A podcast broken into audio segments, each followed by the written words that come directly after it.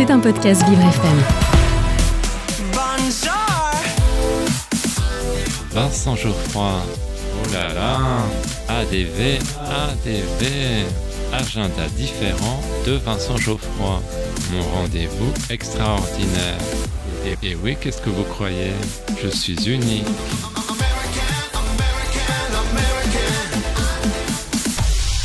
J'ai un secret pour vous. Aujourd'hui, dans mon agenda différent, je vous parle du film Un homme heureux. Mais chut, ne le répétez à personne. Ce film a été réalisé par Tristan Seguela. Il s'agit de l'une des comédies les plus attendues de l'année. Fabrice Lucchini interprète Jean, le maire très conservateur d'une petite ville du Nord qui est en campagne pour sa réélection. Il est marié depuis 40 ans avec Eddie, jouée par l'excellente Catherine Fro. Edith a une révélation à faire.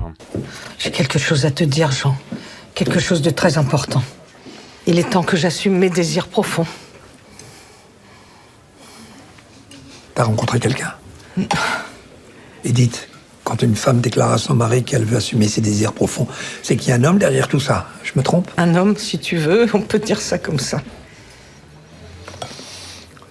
C'est qui?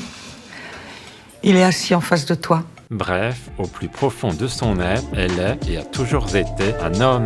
Jean pense d'abord à une plaisanterie, mais réalise rapidement qu'Edith est sérieuse et déterminée à mener sa transition jusqu'au bout. Il se remet en question. Le notable a peur de la réaction des autres. Sa vie de couple va être chamboulée, mais aussi sa campagne électorale. Jean demande à Edith de reporter sa transition au lendemain de l'élection. Edith accepte, mais la rumeur commence à courir. J'ai été séduit par l'interprétation des comédiens et par l'originalité du sujet. On a rarement vu des femmes devenir des hommes au cinéma. Cette histoire a quelque chose d'irrévérencieux. Attendez-vous à de multiples péripéties. Jean va se rendre compte qu'il aime toujours sa femme, même devenu un homme.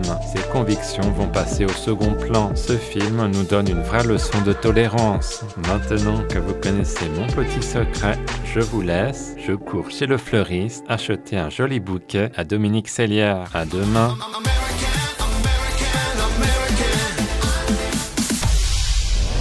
C'était un podcast Vivre FM. Si vous avez apprécié ce programme, n'hésitez pas à vous abonner.